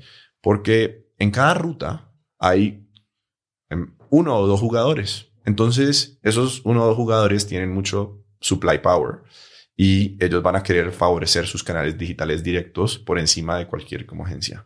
Entonces nosotros dijimos, no estemos peleados, trabajemos con Greyhound. En ese momento también, te digo, no teníamos un centavo de revenue, entonces dijimos, hagámoslo. Em, y, y creo que fue un tremendo como caso de éxito con una marca que en el mundo de SaaS como que se vuelve muy importante tener como esos logos que nos permitió ya como compartir esa historia para que más empresas se pudieran sumar eh, como clientes en el modelo de negocio de SaaS y pues empieza, nace, nace esa unidad de negocio en ese momento, como a final del 2016-2017. Y entonces empieza el crecimiento nuevamente y no solo deciden licenciar su tecnología a terceros, sino terminan vendiéndose a un jugador de la industria, a un como se le llama, un comprador estratégico. ¿Cuál era la situación de la empresa antes de vender y por qué deciden de vender? ¿Por qué deciden vender? No sé si salen a buscar la venta o como yo digo, ¿no? Cuando te compran, vendes. Eh, ¿Cómo se dio? Mira, y la verdad, de, desde ese momento em, pasaron muchísimas cosas, como que yo creo que, eh, volviendo un segundo como a esa etapa, pues en ese momento, si tú veías la empresa, teníamos un marketplace con algo de demanda, con nada de revenue. Teníamos un cliente que pues, básicamente nos estaba como medio sosteniendo y nos estaba dando como una luz. Y, yo creo que algo que fue fundamental en ese momento era dos temas. Uno, como abrir puertas, abrir oportunidades. Eh, y dos, como tener objetivos como muy claros entre, como empresa. Em, entonces, el, el, primero, como en términos de abrir puertas, nosotros, a pesar de que no teníamos ya en ese momento un peso, siempre decíamos tenemos que ir a Focusrite, que es una de las conferencias más grandes de Travel Tech a nivel mundial, porque allá vamos a conocer, a conocer gente y ahí vamos a abrir empresas, puertas que nos van a dar como oportunidades a futuro. Em, ahí hay, un, hay una historia muy divertida que conocimos a, a Ritesh y a Binav, que eran los fundadores de Oyo Rooms. Em, y en ese momento Oyo Rooms solo operaba en India, acaba de empezar. Y nosotros fuimos y les dijimos, oigan, aquí somos unos emprendedores que estamos en México. Eh, tenemos eh, un portal con un millón quinientas mil visitas de puros viajeros que están como en el segmento que tienen ustedes. ¿Por qué no armamos un business plan para que nosotros les ayudemos a armar hoyo en la TAM? Y literal, armamos, ellos nos conectaron con un equipo de Corp Dev, armamos un, un plan, literal, sacamos toda la data de la industria, generamos un reporte increíble. ¿Y qué crees? Pues nos dijeron gracias, y lo vamos a hacer nosotros solos. Entonces, como que ese tipo de situaciones, pues te las comparto porque era como la mentalidad en la que estábamos, que, oye, tenemos que conectar y tenemos que ver dónde hay oportunidades. Hay otra puerta que se nos abrió en ese momento con una marca que a mí me parece pionera en el sector de autobús que se llama Primera Plus, que es del grupo de Flecha Amarilla, un equipo que está en León. Y ellos eh, básicamente nos dijeron, volvamos a trabajar juntos, eh, con condiciones muy distintas. Y yo creo que con ese periodo de tiempo nos permitió demostrarles que teníamos un equipo como muy fuerte, muy enfocado, como generar resultados. Y de repente se nos abre como una oportunidad y nos dicen, oye, a mí me interesa entrar como socio en la empresa. Entonces, esto fue aproximadamente en el 2017. Te voy a parar porque me quedé con una duda que a mí me pasó algo similar. Y cuando estás tratando de hacer deals y abrir puertas y haces estos trabajos de abrir tu, tu operación eh, o incluso ayudar a alguien a hacer un análisis de mercado, pues por más que haya NDAs, no hay nada que sea binding, ¿no? Y, muchas veces te están usando para descubrir mercado o investigar sobre ti. ¿Lo volverías a hacer? Y si sí, ¿qué precauciones tomarías cuando estás hablando con un posible partner? Mira, en, en las, en el contexto que teníamos en ese momento, la verdad lo hubiera hecho con los ojos cerrados otra vez. Em, porque en serio, como que estábamos en una situación en donde era eh, supervivencia y pues a pesar de que teníamos como algunas hipótesis, no sabíamos cuál de esas se iba como materializar. Entonces esta era una más. Em, y, y, sí, yo creo que eso, pues ahorita, pero pero como que tu pregunta de cómo lo haría en, en una ocasión distinta. Si te cubrirías de algún tipo. Sí, yo creo que a medida que los negocios como van madurando, pues la tesis como que se va fortaleciendo y hoy por hoy como en Reservamos nosotros sabemos que nuestro objetivo principal es ser como infraestructura tecnológica necesaria para mejor comercialización de los boletos de autobús y no, hoy no solo nos vemos como una empresa en México, sino como global, literal. Eh, y entonces, como que ahorita, en este contexto, cambiarnos y sacarnos de esa tesis es, prácticamente imposible. Eh, entonces, ahora no le perdería tiempo a un tema de ese estilo. Llega este jugador y te dice, quiero ser socio. Sí, entonces, esta otra conversación súper compleja. ¿Por qué? Porque uno, cuando nos dijeron esto, no sabíamos si su intención era mayoría o, una posición como minoritaria. Y nosotros, teniendo el marketplace que había empezado a recobrar como contratos como distribución, decíamos, no podemos perder la neutralidad que nos ha caracterizado. Entonces, tenemos que crear una estructura que nos permita darle una oportunidad a ellos de entrar sin comprometer la operación, el negocio y como los fundamentos del negocio. Entonces, eh, de ahí nos conectan con uno de los periodistas más importantes de todo travel, que es un tipo que se llama Dennis Shaw, que es el editor de Skift. Y él nos pone en contacto con un tipo súper famoso que es Rich Barton, que es un emprendedor serial, que fue el fundador de Expedia, fundador de Zillow, fundador de Open Door, y como que una de esas personas que tiene el modelo de negocio de un marketplace como grabado en la cabeza, cuáles son todos los drivers. Em, y lo buscamos a él porque él, él competía con Orbitz y Travelocity en su momento, que fue una iniciativa creada por las em, aerolíneas. Entonces, casi que esto se volvió como un club, como un club deal. Entonces, nosotros dijimos, ¿por qué no hacemos lo mismo en México y en Latinoamérica? literal. Que entren todos. Con los abogados y con, armamos un deck y nos fuimos y nos sentamos con todas las empresas de autobús y les dijimos, les vamos a dar una oportunidad de entrar en la estructura de capital de reservamos a unos términos como preferenciales, eh, con estas condiciones. Eh, y creo que eso fue un momento clave en la historia porque nos abrió las puertas a tener conversaciones con los dueños de las empresas de autobús. Ya no como proveedor, sino como socio. Exacto. Y a pesar de que muy pocos como optaron por entrar, la verdad, el único fue en ese momento Primera Plus, eh, nos permitió retomar como con, eh, contratos comerciales con algunas de estas empresas por darles como un voto de confianza, por demostrarles como nuestra, nuestro commitment a la industria y, y creo que pues de ahí como recobramos como muchas relaciones que habíamos perdido en su momento.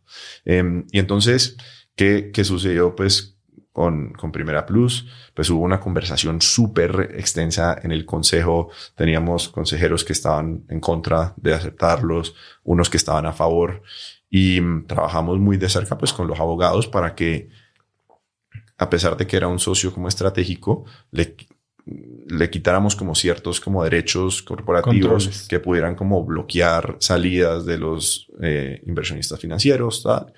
Y mm, la verdad, como que demuestra como la flexibilidad mental que tiene esta empresa y ellos accedieron a entrar con esas condiciones y creo que la relación ahí se empezó a, fortalecer durísimo porque el grupo de ellos empezó a también aprender mucho de, de todo el ecosistema como emprendedor. Entonces hubo como, como un efecto más allá del modelo de negocio en que nosotros estábamos operando. Entonces, eso fue literal como en marzo del 2018 que se cerró el deal después de un due diligence con Ernst Young que duró casi un año. Eh, y, y, pues eso fue como la primera parte de, de, de, trabajar con la industria como un socio estratégico. Pero los fondos en ese momento todavía estaban en la estructura de capital. ¿Qué implicaciones tiene un deal de estos con un estratégico para ustedes como operadores? Porque entran, pero entran medio que en la misma capacidad de un socio financiero, no nada más. Sí. Él, mira, yo, yo como que viendo como en, retrospectiva, como que la mayoría de, de, las personas en el mundo emprendedor te sugieren en contra de tener como socios estratégicos en la estructura de capital en etapas tempranas. Y, y yo creo que nuestro caso demostró que con con una muy buena, como, como estableciendo como las expectativas de lo que iba a ser la relación previo a que ellos entraran como socios, fue súper importante.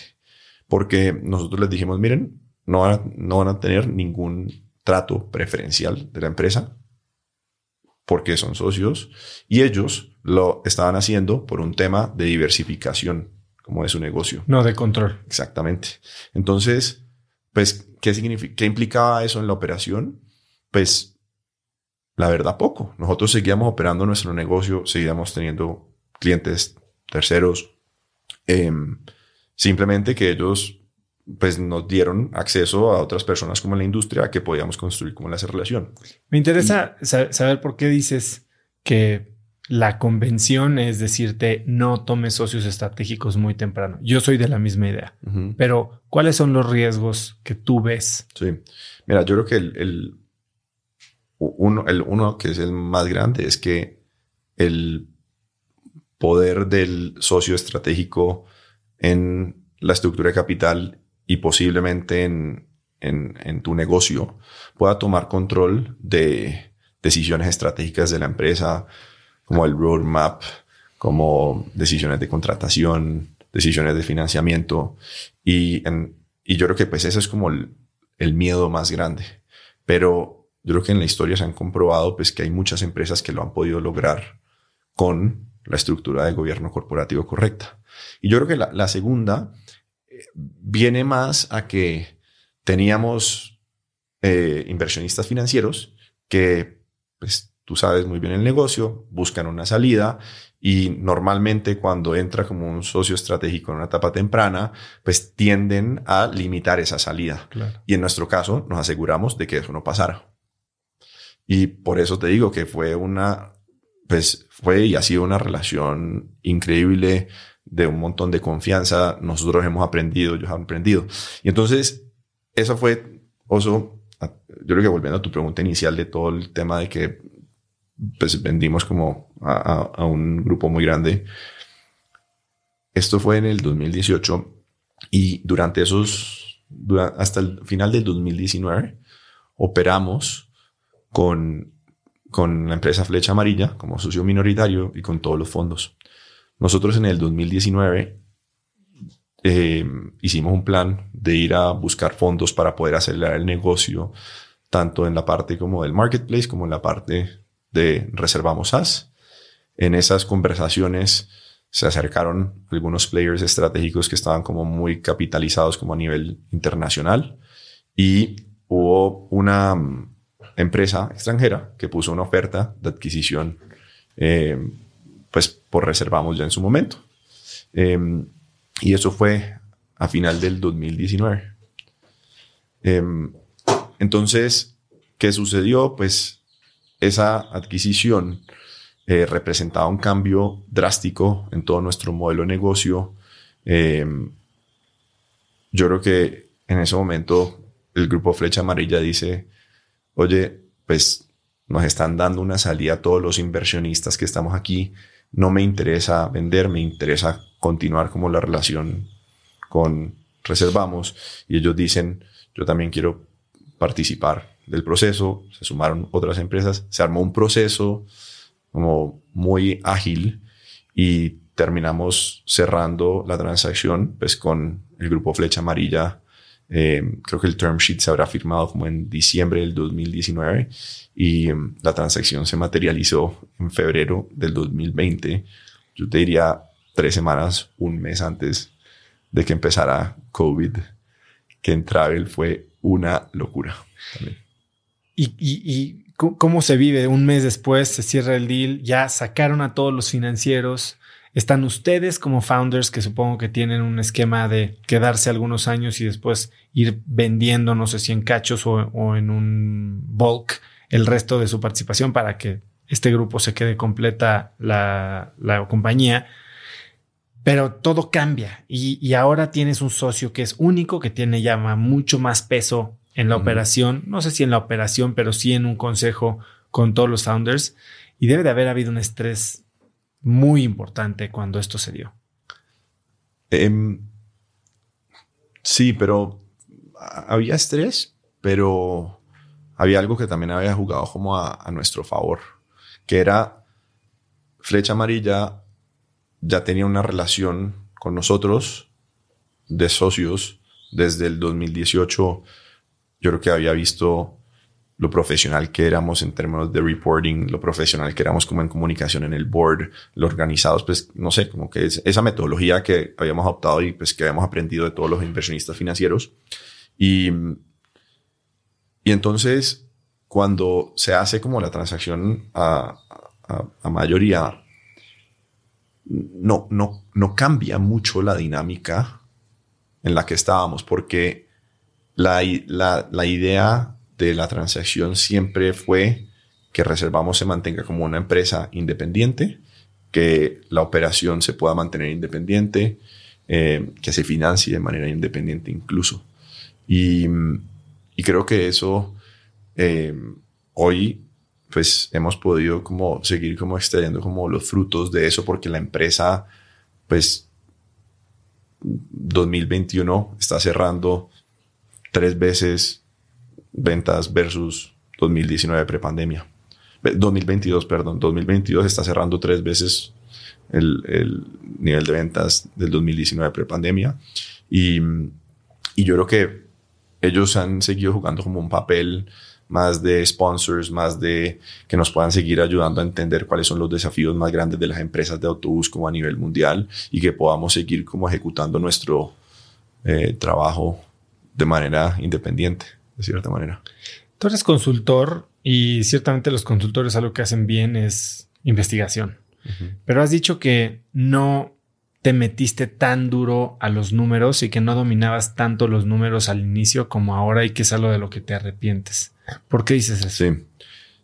Yo creo que la, la como que el, el, de pronto uno de los errores más grandes que cometimos cuando estábamos eh, conceptualizando la tesis de Reservus era no entender, uno, el marco regulatorio de la industria de autobús y dos, no entender la estructura eh, o la composición como del mercado. Y yo creo que cada país que, que, pues, que analizamos como para poder lanzar como el modelo del marketplace tiene componentes muy similares en donde hay tres, cuatro grupos en cada país que tienen una participación del mercado exorbitante y en algunos mercados más menos, pero pues no sé, que varía entre el 40 al 70% de la participación de la cuota del mercado. Entonces, cuando tú estás armando como un marketplace, pues tener concentración en la oferta es, es como el big no, ¿no? De no haga un marketplace ahí. Em, y yo creo que eso em, estaba un poco como nublado porque uno, nosotros no veníamos de la industria, veíamos, nosotros habíamos contabilizado en México cientos de marcas de autobús, pero esas cientos de marcas pertenecen a ah, grupos que operan como holdings, entonces em, las decisiones terminaban siendo centralizadas para un portafolio muy grande como de marcas. Entonces, eso, pues, para mí sigue siendo como uno de los errores como más grandes cuando estábamos conceptualizando la tesis del marketplace. Eh, dentro de tu equipo hablan de ti como alguien que se ha desarrollado mucho como, como líder, ¿no? Que al principio no eras alguien tan vocal, eh, no eras alguien que se paraba y hablaba con el equipo y que has desarrollado esta habilidad de ser mucho más un líder eh, que se para, que hace las juntas, que, que, se dirige al equipo de una forma muy clara y, muy pública. Eh, incluso el rol que has tomado también es como ser el, vocero de la empresa, ¿no? ¿Cómo, ¿Cómo has logrado desarrollar esta habilidad? Yo creo que, y lo dice también Warren Buffett, ¿no? Eh, que haber tomado el curso de Dale Carnegie de Public Speaking es de sus mejores inversiones. ¿Tú hay alguna herramienta, algún mentor que te haya ayudado para desarrollar esta habilidad de hablar en público?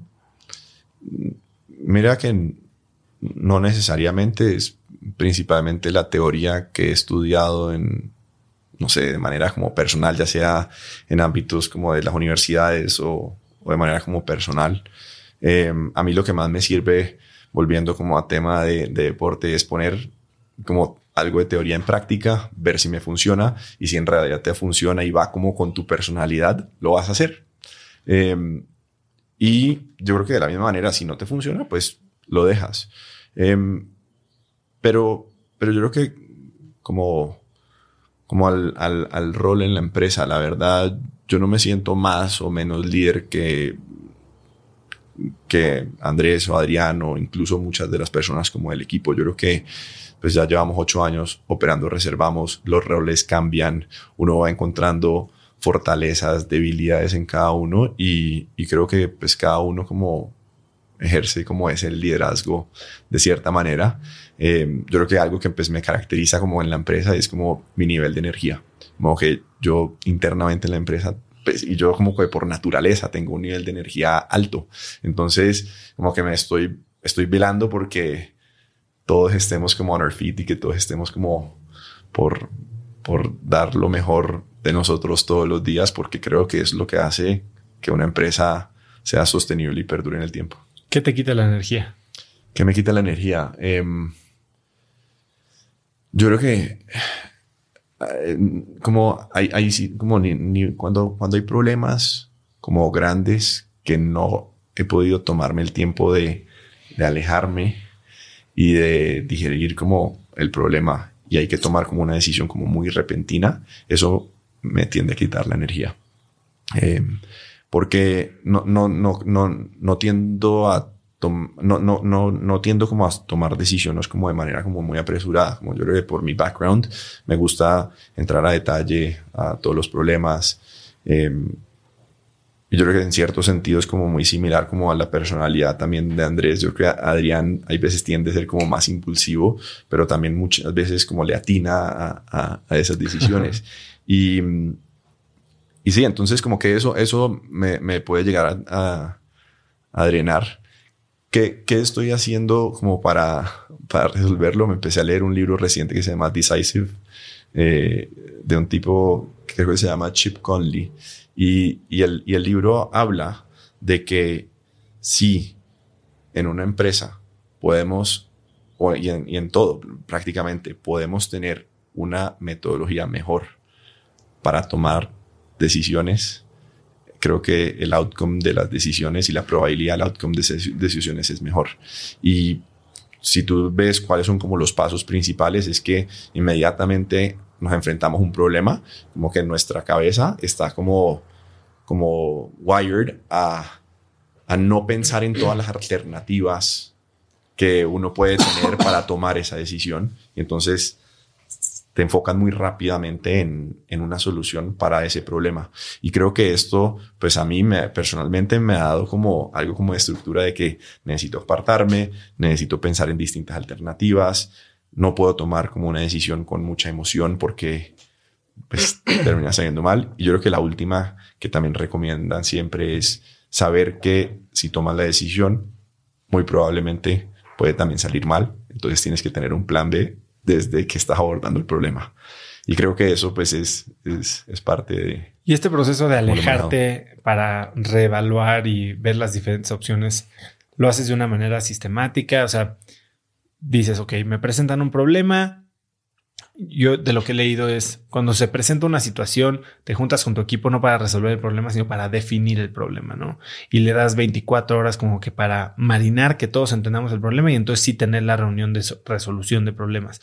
Tú te, vas a tu casa, eh, te, te tomas un fin de semana, te sientes con una botella de vino a ver el techo. ¿Qué es lo que haces para alejarte? Porque luego durante la operación es difícil verdaderamente tomarte ese tiempo. Sí. Mira, yo creo que lo, lo, que normalmente hago es, sí, como tratar de definir el problema, pero también como pienso como en una lista como de preguntas de validar como los fundamentos que nos están generando como ese problema. Y, y yo diría, la, mi manera como de resolverlo es junto con las personas que están mío alrededor del equipo. Casi mis primeras llamadas obviamente es eh, Andrés, ¿qué piensas? Después llamo a Adrián, oye, ¿qué piensas? Recopilo como información, hablo también con el equipo, ¿no? Con el head de operaciones, con el head de customer success, la, la verdad, quien sea, como para tratar como de recopilar como muchos puntos de vista y que esa información nos pueda ya como guiar hacia, hacia dónde tenemos que avanzar. Eh, y eso es como la, no es una regla específica, pero es prácticamente como lo hago. Y porque yo creo que también como que en personalidad me gusta escuchar y tomar en cuenta muchos puntos de vista antes de casarme con, con algo. Algo que, que, dices que te destaca a ti es la automotivación. O sea, dices que es una de tus habilidades principales, que lo consideras una gran ventaja que tienes. ¿Qué es la automotivación? Porque mucha gente cree que la automotivación es como un échale ganas. Eh, ¿Y cómo la trabajas? Sí, para, para mí es eh, ponerme retos muy ambiciosos, eh, lo que me marca la pauta de, de esa como automotivación. Em, y, y, esto pues lo vivo como de, de distintas maneras. Me pongo un reto que a veces suene imposible de alcanzar y yo creo que a medida que tú empiezas a trabajar hacia ese reto, te vas dando cuenta de factores que te están dando como esa energía para seguir por las siguientes etapas en esa... En esa... Dame un ejemplo.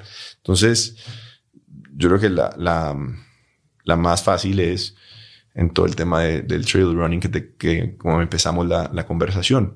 Pues hoy que estoy preparándome para la carrera de 50 kilómetros a final de octubre, pues hay veces digo, estoy listo para correr 15 kilómetros, ¿no? Y como que me empiezo a cuestionar y como que esos 15 kilómetros te pones a ver, es menos de un tercio de lo que te toca correr en, en esa fecha.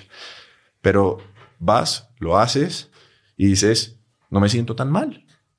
Y entonces, ese, ese como pequeño momento de no me siento mal, podemos seguir adelante, es lo que te da como esa energía para decir, listo, vamos en un mes por 20, por 30, por 40, así, hasta que ya llegas como a los niveles. Entonces, ese es como, como el ejemplo de donde yo saco como esa energía.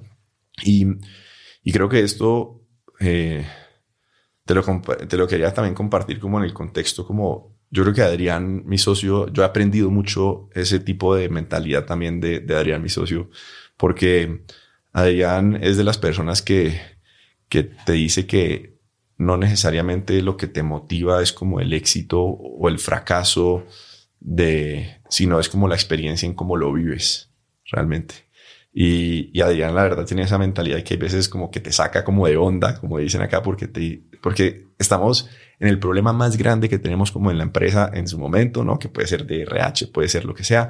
Y la gente dice, oigan, como que paren un momento y disfruten de esta situación porque estamos viviendo problemas que nunca nos hubiéramos imaginado que íbamos a tener que estar resolviendo. Y como que yo escucho eso y yo digo, pucha, qué, qué, qué buena como energía y qué buena como mentalidad. Y creo que es algo que a lo largo como de estos ocho años he aprendido mucho de él y que creo que cada vez se me va reforzado en mi personalidad como emprendedores parece que nos gusta inventarnos problemas, ¿no? Eh, en cuanto las cosas medio empiezan ir normal, se te, se te ocurre una nueva idea que va a traer un mundo entero de problemas y de, y de retos diferentes. ¿Cuáles son los problemas que te vas a crear de ahora en adelante? ¿Qué, qué, qué vienen los próximos 12 meses para Reservamos?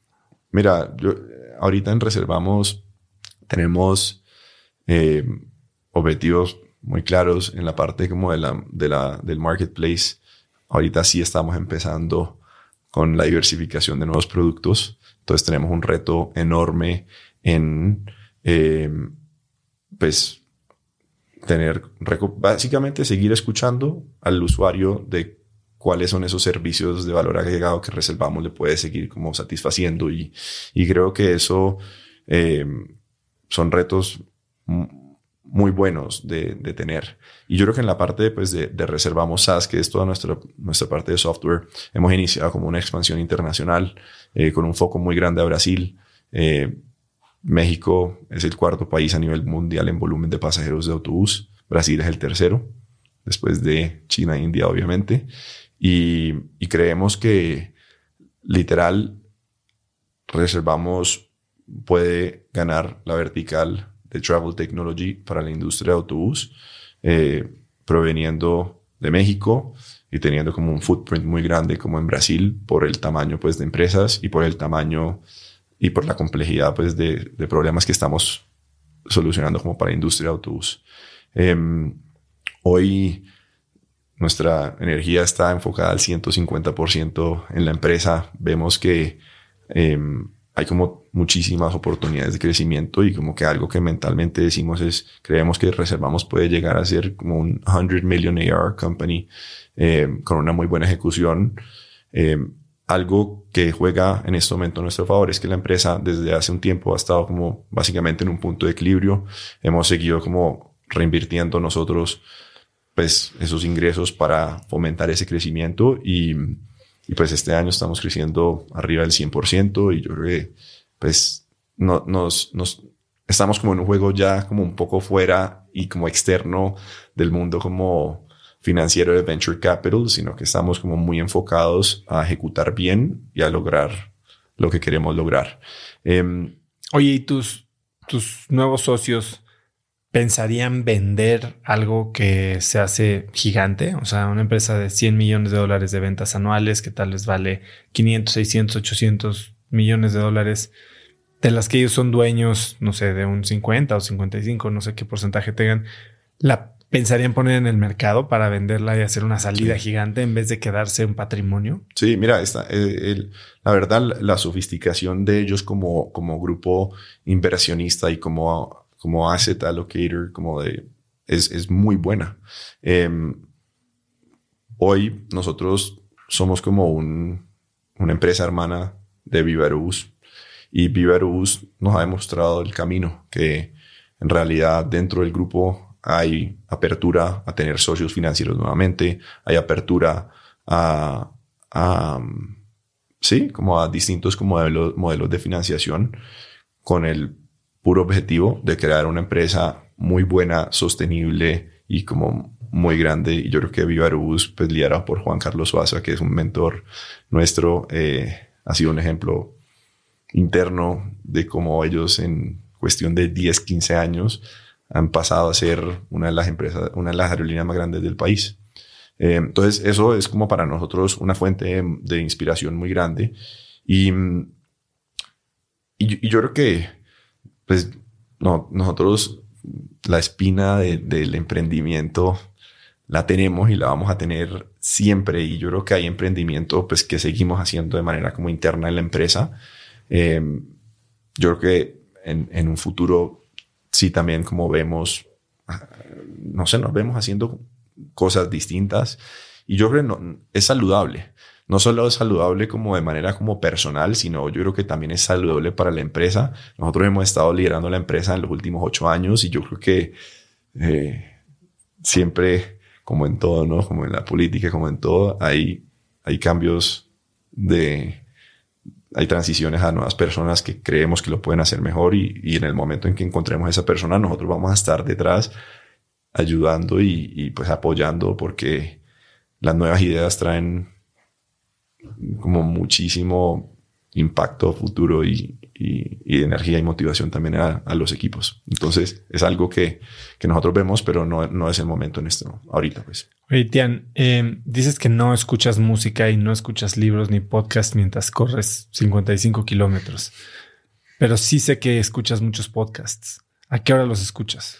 Mira, podcast, eh, cuando estoy haciendo como eh, entrenamientos de, de, fuerza o de core, ahí tiendo a escuchar como más podcast. Pero cuando, cuando estoy corriendo, literal, eh, me gusta estar, dicen solo runner en términos de, de distracción, porque ya no te imaginas como el nivel de atención que uno tiene que tener cuando está especialmente corriendo en la montaña. Em, uno en la montaña te está enfrentando con piedras, con agua, con ¿no? Y una, una caída te, te, puede cobrar duro. Entonces, a pesar de que uno cuando está en esas carreras eh, piensa que todo es como viendo como el, el, paisaje, el paisaje eh, no necesariamente así. Uno está enfocado en tu camino para asegurarte de no, no darte un... un Tus tres podcasts favoritos. Invest Like the Best. Me parece buenísimo. Eh, el de Acquired también me gusta. Eh, pero es, pero como que el, el, long form de, de, se han ido como a dos, tres horas, como que hay veces simplemente no encuentro como el espacio para hacerlo. Y, y uno que me parece como muy resumido y como muy táctico es el de, el, el de 20 Minute VC de Harry Stebbings, que, que también es, es como on point en términos como de frases y, y cuando escucho esos podcasts como que hay veces pienso en ojalá pudiera tener la asertividad que tienen todos los invitados de esos. Y, y la verdad, como que cuando venía este podcast de, con, con Oso, como que pensaba en eso todo el tiempo y, y, no me considero una persona tan, tan, tan asertiva y como tan organizada como en mi comunicación. Entonces, aquí. Bueno, creo que ha sido bastante claro. Y antes de cerrar, si pudieras escribir un mensaje en el cielo para que millones de personas lo vieran, ¿qué diría? Sí. Oso, y yo, yo creo que la, la menos en el ámbito como, como empresarial, yo te diría como más en el ámbito eh, como sentimental. Yo tuve, tuve a Thomas Friedman, que es un escritor del New York Times, eh, súper famoso eh, que cubre tecnología desde temas como sociales. Y él fue el commencement speaker en, en, cuando yo me estaba grabando la carrera. Y literal, es, él nos dejó una frase, pues que yo se la recuerdo muchísima gente, que él dijo, eh, no dejes de llamar a tu padre y a tu madre todos los días. Y, y pues yo, yo, para compartirte, perdí a mi madre cuando tuve siete años. Y pues es una, una historia súper difícil. A partir de ahí, yo todos los días llamo a mi padre, hablo con él cinco a diez minutos. Y entonces como que mi recomendación a la gente es, mientras puedan, háganlo, porque no se saben, nunca se van a arrepentir de hacerlo, de tener esas conversaciones. Eh, y, y pues si no es con los padres o con la madre, hacerlo con la persona que uno más quiere. Tian, lo siento mucho y gracias por compartir esta parte de tu historia. Ha sido increíble oír eh, pues todo el trayecto. Yo lo he vivido muy de cerca, aunque a veces con intervalos más largos, pero He estado muy cerca de ustedes a través de altas y bajas y es increíble lo que han logrado los tres. Muchísimas felicidades. Son unos cracks. Tú eres un crack por estar aquí compartiéndonos todo este aprendizaje. Eh, hablar de, de ventas estratégicos me parece crucial porque justo ahora que estoy con lo del fondo, una gran pregunta es, ¿y los exits? ¿De dónde vienen? ¿no? Y yo creo que vamos a entrar a una nueva época y tú eres un, claro ejemplo de eso. Muchas gracias por estar aquí. ¿Dónde puedes seguirte la gente, contactarte, hacerte preguntas? Mira, me pueden escribir directo por, por LinkedIn eh, o incluso también directamente mi correo es sg eh, reservamos.com. Me pueden mandar un, mensaje y yo la verdad que, que feliz de poder contribuir ya sea con la experiencia, con las historias que tenemos y los aprendizajes que tenemos. Em, somos, yo creo que súper apasionados por lo que se puede crear como con el emprendimiento en Latinoamérica. Y, y la verdad estamos detrás como cheering para todos los nuevos emprendedores que salen y que, y que puedan tener más que, que el éxito que, que quisieran que tengan, que puedan vivir el camino del emprendimiento en paz, llenos de energía, llenos de felicidad, que creo que eso es lo que eh, uno a la larga va a terminar disfrutando más. Sí, que a veces se nos olvida y todo el mundo piensa en el dinero cuando creo que el, objetivo es vivir esa vida de la que estás hablando. Tian, muchísimas gracias por estar aquí y gracias, felicidades otra vez. Vale, gracias. Si buscas historias de guerra, Sebastián las tiene todas. Y si te gustó este episodio, compártelo con alguien usando el link cracks.la diagonal 174. También sigue Cracks Podcast en Spotify o suscríbete en YouTube o iTunes y califícanos ahí con 5 estrellas para que más gente nos encuentre. Mencióname en Instagram o Twitter con la lección que más te llevas del episodio de hoy como arroba osotrava y no olvides mencionar a Sebastián en Instagram como arroba Tian. Puedes encontrar links a todo lo que hablamos el día de hoy en cracks.la diagonal 174. Y antes de irte, no olvides que puedes ya adquirir mi libro Haz lo que importa, en el que te enseño el método DMS de diseño de vida y productividad y puedes adquirirlo en hazloqueimporta.com. Y segundo, no olvides registrarte para recibir Viernes de Cracks, que es este newsletter que reciben decenas de miles de personas cada semana y es un correo muy cortito que mando cada viernes con cinco tips, artículos, libros, gadgets, frases o cosas que encuentro en internet y que creo que pueden ayudarte a tener una vida más productiva o al menos empezar una conversación interesante este fin de semana. Puedes registrarte para recibirla totalmente gratis en cracks.la diagonal viernes y muy pronto voy a estar en tu inbox. Eso es todo por hoy, yo soy Osotrava y espero que tengas una semana de cracks. Este episodio es presentado por Vic. Si me conoces, sabes que soy un consumidor voraz de audiolibros y que he probado todo tipo de aplicaciones para seguir nutriendo mi mente mientras manejo o mientras corro o hago ejercicio, pero sin duda, por mucho, Vic es mi favorita. Con Vic puedes convertirte en una máquina de aprendizaje porque con solo 15 minutos al día puedes leer más de 12 libros al año. En Vic tienen más de 250 mil títulos y puedes escuchar resúmenes de bestsellers en menos de 15 minutos o libros completos, incluido mi libro Haz lo que importa, así como mis Vic originales como Cómo combatir el síndrome del impostor. Vic, por ser escucha de cracks, te regala 7 días de prueba y después contenido ilimitado por solo 167 pesos al mes en un pago anual de 1.999 pesos al suscribirte a Vic. Simplemente ve a cracks.la diagonal VIC. VIC se escribe B alta E E K.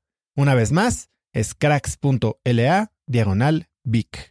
Este episodio es presentado por Hospital Ángeles Health System. Cada invitado con el que platico en el podcast me abre los ojos a nuevas tecnologías que están impactando de forma positiva la manera en que todos nosotros vivimos. Una de las áreas en las que el avance tecnológico está generando más impacto es en el área de la salud, especialmente con los avances en cirugía robótica que permiten intervenciones con menos sangrado, menos dolor, cicatrices más pequeñas y una recuperación mucho más rápida. Hospital Ángeles Health System el programa de cirugía robótica más robusto en el sector privado en México. Cuenta con 13 robots Da Vinci, el más avanzado y versátil del mundo, y con el mayor número de médicos certificados en cirugía robótica, con la cantidad de horas necesarias para poder operar, ya que tiene el único centro de capacitación de cirugía robótica en todo el país. Este es el futuro de la cirugía. Si quieres conocer más sobre el programa de cirugía robótica de Hospital Ángeles Health System y ver el directorio de doctores, visita cracks.la diagonal ángeles. Una vez más, es cracks.la diagonal ángeles. Consulta a tu médico.